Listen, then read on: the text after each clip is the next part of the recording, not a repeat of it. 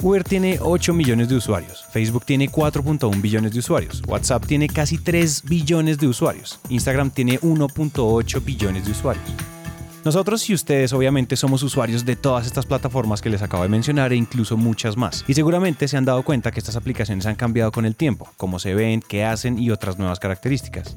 En algunos casos uno se pregunta por qué habrán hecho ese cambio y otras veces uno se dice a sí mismo, al fin hicieron ese cambio.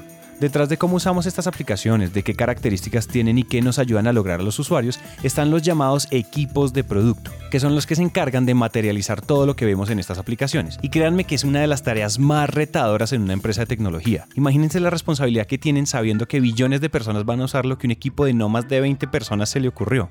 Es por eso que de la mano de la invitada de hoy vamos a hablar de cómo se hace producto en una empresa de tecnología.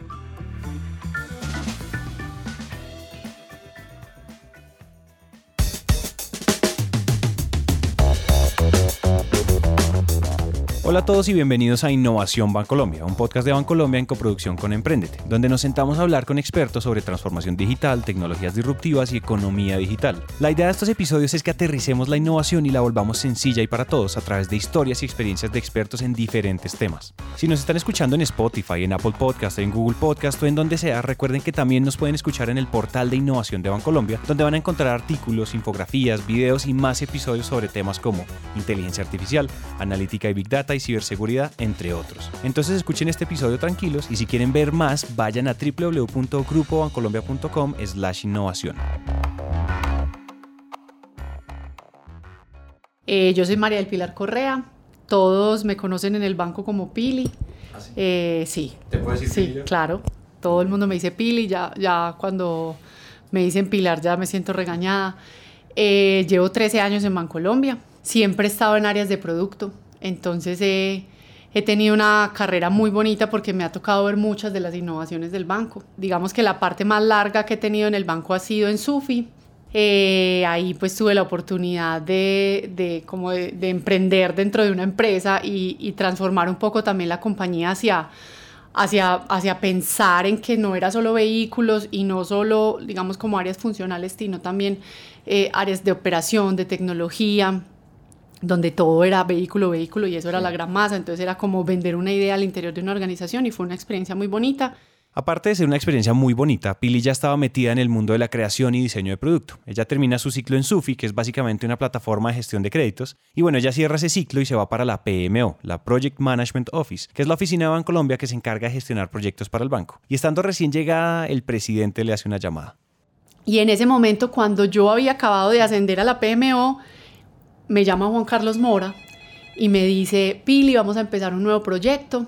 Eh, nos gustaría mucho que tú pues, participaras en la parte funcional. Había una persona que estaba haciendo ese rol y salía porque le, le, pues, había tenido un ascenso y él me había recomendado. Y Juan Carlos, digamos que también había visto mi proceso como en la PMO y yo le dije, Juan, yo creo que la organización me necesita aquí ahora. Yo hice un empalme súper transparente con la persona que se va, que, que el que estaba ahí se fue para una beca.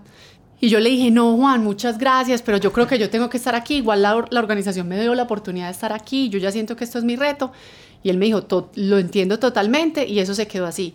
Y más o menos un año largo después, otra vez la misma conversación, pero ya con Andrés, con Andrés Vázquez. Si de pronto no han escuchado el episodio de Neki, Andrés Vázquez es el director y el que ha liderado todo el proyecto desde el principio. Y bueno, como dicen por ahí, lo que es para uno es para uno y Pili termina trabajando en Neki como gerente de producto.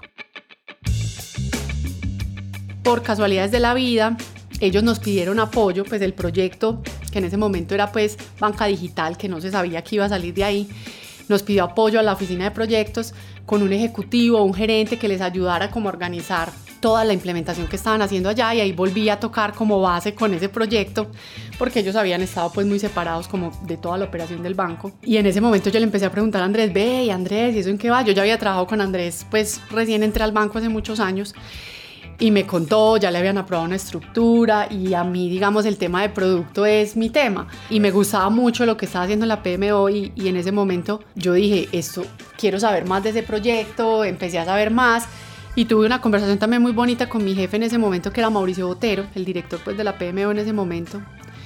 Eh, y él me dijo, no, Pili, yo lo entiendo totalmente, es que eso es lo que, esa es tu pasión. Entonces volví allá.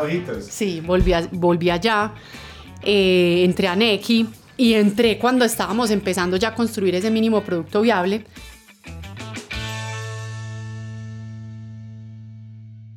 Listo, pero antes de seguir refresquemos rápidamente el concepto de mínimo producto viable, o también llamado MVP por sus siglas en inglés. Esto es básicamente el producto más básico que podemos lanzar al mercado, que cumpla con las características que aseguren nuestra propuesta de valor hacia el cliente. En palabras más sencillas, ¿qué es lo más barato y lo más completo que podemos lanzar para poder validar nuestros supuestos? Por ahora lo importante es entender qué es lo primero que uno tiene que hacer cuando llega a una nueva empresa de tecnología y tiene la tarea de crear producto. Entonces, para mí lo primero fue empezarme a empapar de todo lo que había pasado, de las investigaciones que se habían hecho, de dónde había salido este concepto, como para poder reflejar todo eso en lo que estábamos haciendo. Igual en ese momento nos acompañaba pues unos consultores muy buenos que nos ayudaron mucho también a desarrollar unas capacidades que nosotros no teníamos y era alrededor del diseño centrado en el usuario. Cuando comenzó a aclimatarse en su nuevo rol dentro de Neki, se da cuenta que tiene dos grandes retos. El primero es cambiar la perspectiva del público frente a la banca, y la misión de Neki es cambiar eso, a través de muchos frentes, entre ellos el producto como tal, la aplicación que todos usamos. Y para este primer reto, y ya lo hemos mencionado en otros episodios, el paso cero siempre es el usuario, escucharlo y actuar con la información que ellos nos dan. Y el segundo gran reto fue empezar a trabajar de la mano con todas las áreas del banco. Si bien Neki nace en aislamiento, no se podía quedar así por siempre y menos teniendo el apoyo de un banco tan grande. Y para solucionar estos retos y sobre todo el primero de cómo cambiar la forma en que las personas perciben a los bancos, Pili nos va a contar cómo es el proceso de diseño de producto para que si se da la oportunidad nosotros la podamos aplicar en nuestros trabajos o en nuestras empresas.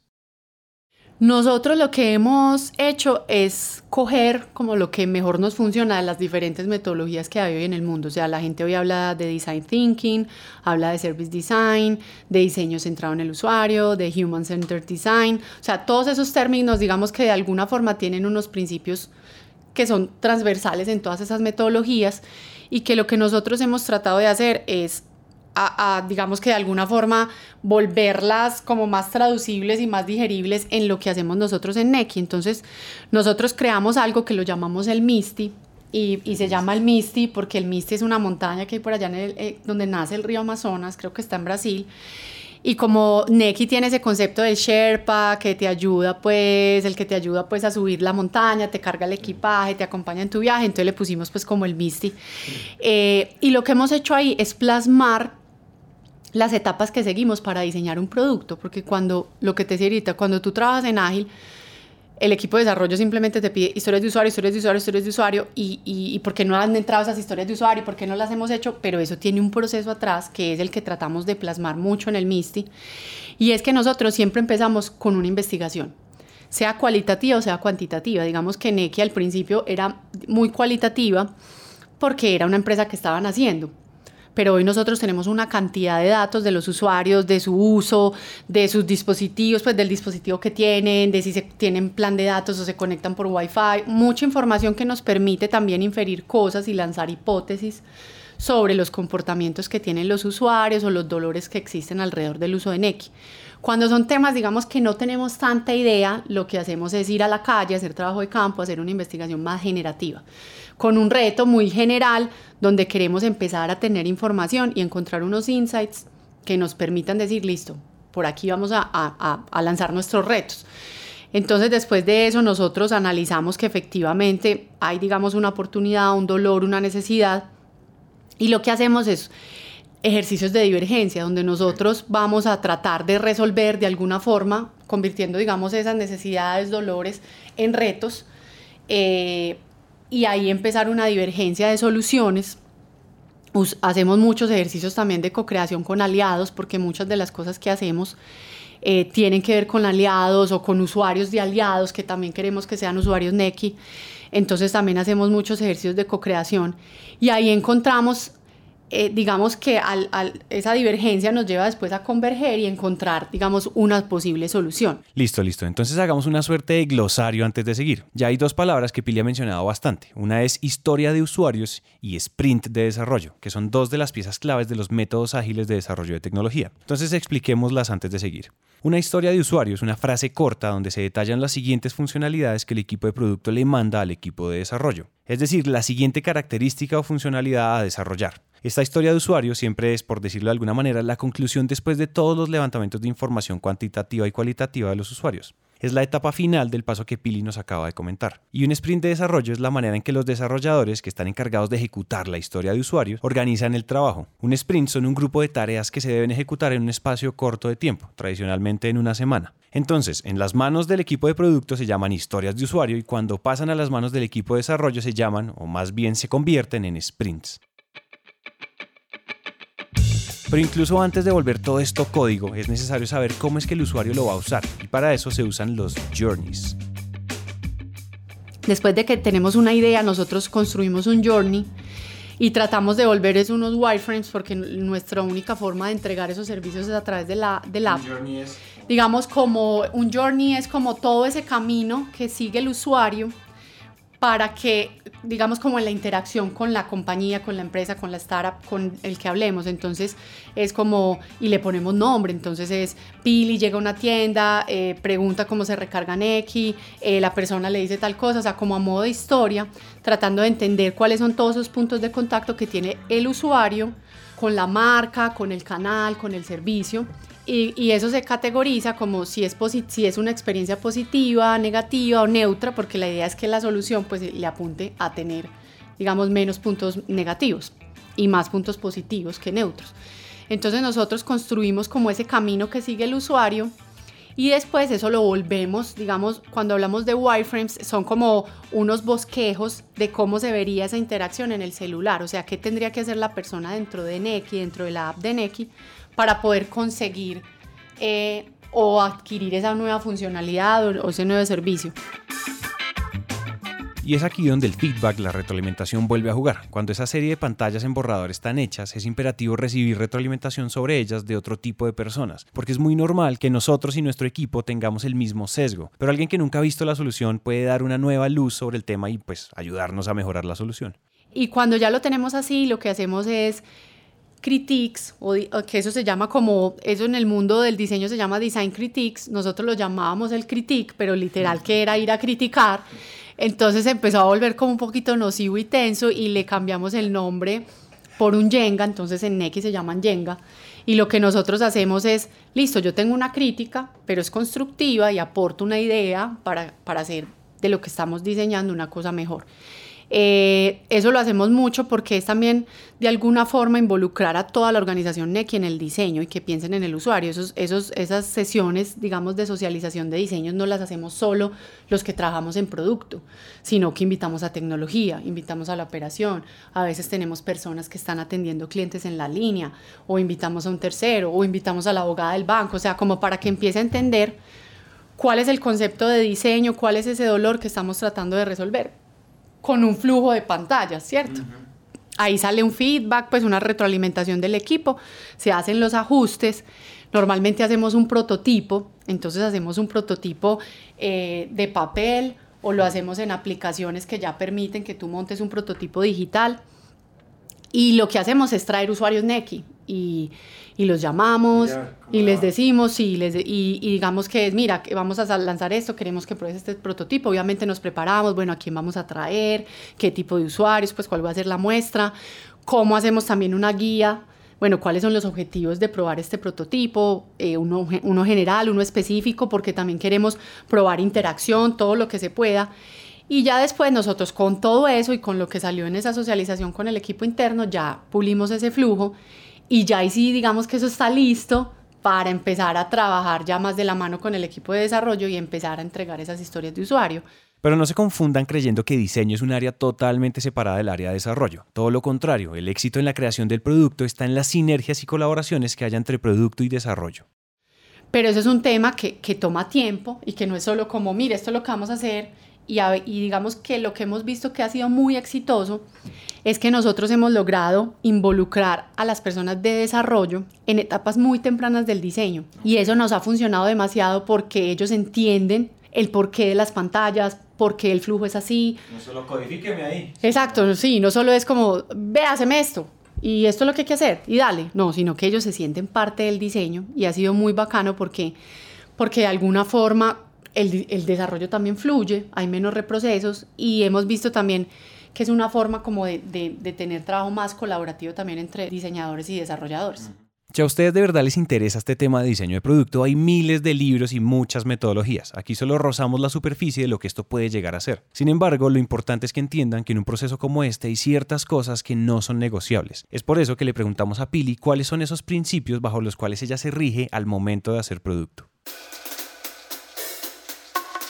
El principio número uno es que de verdad uno esté creando algo para un usuario, ¿cierto? Digamos que, que a veces las organizaciones caemos o podemos caer en querer hacer, digamos, mucho push en una oferta y creer, digamos, nosotros desde el escritorio, que eso es lo que necesita el usuario. Entonces, hay un término que es muy famoso en, en, diseño también y es get out of the building. O sea, vaya, salga del edificio, vaya, hable con la gente de a pie, con la que es usuario, con la que, con la que está usando su servicio.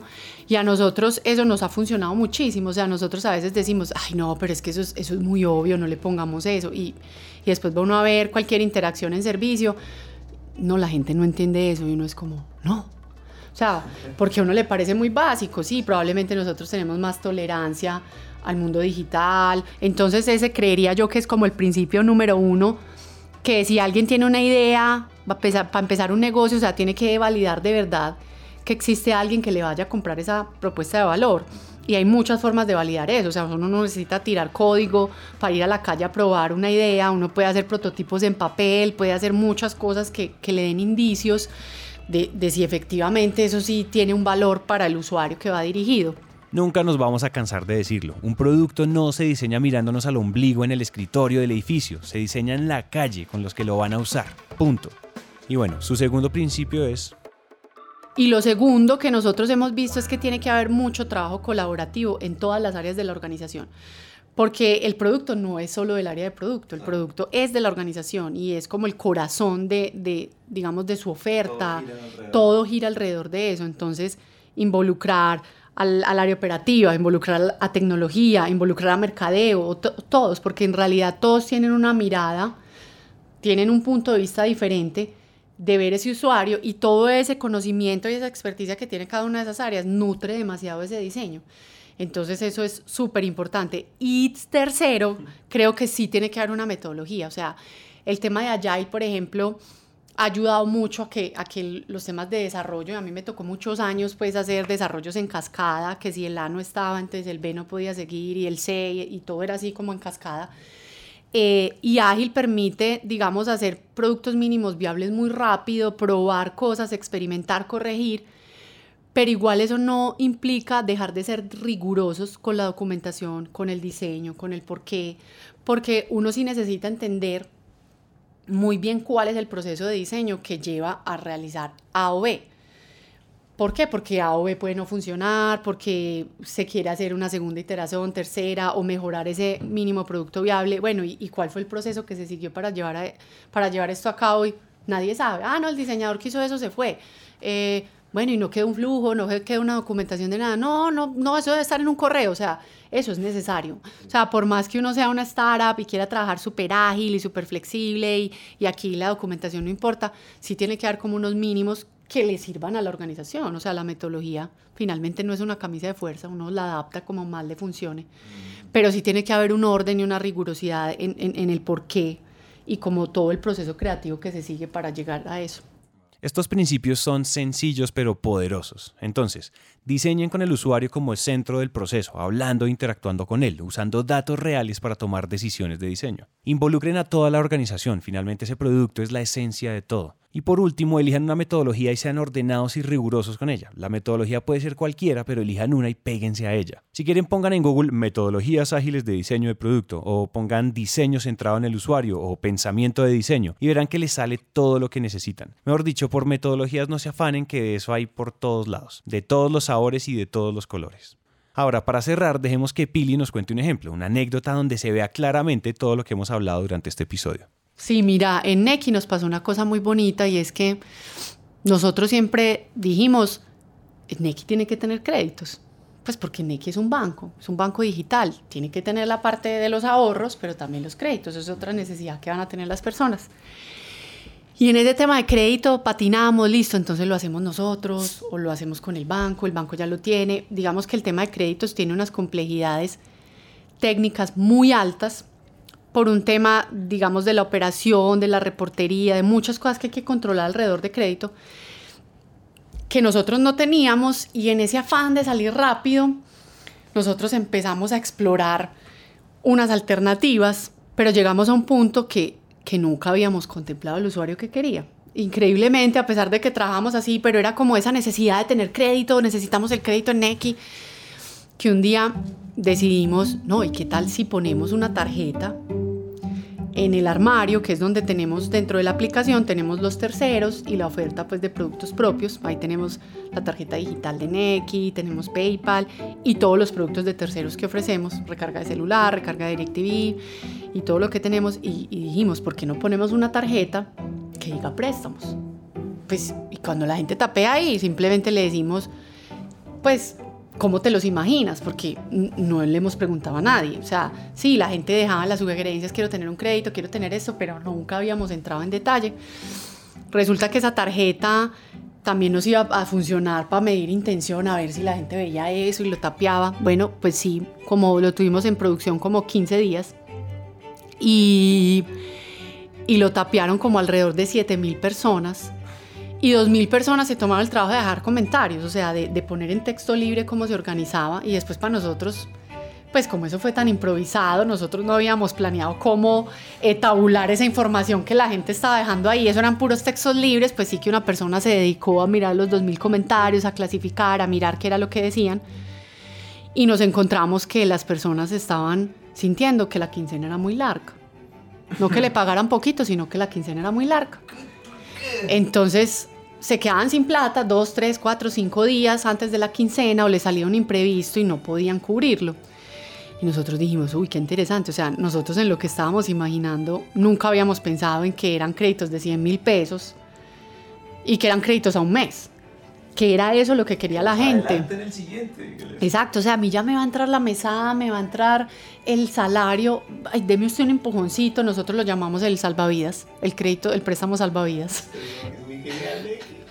el préstamo salvavidas y eso ha tenido, o sea, hoy estamos todavía en piloto, pero eso ha tenido un éxito impresionante, o sea, las y eso para nosotros fue un reto como, no, no, no, ustedes desechamos, Sufi no es porque Sufi no tiene eso, el banco no es porque el banco no tiene eso, lo tenemos que hacer nosotros y hay que hacerlo así.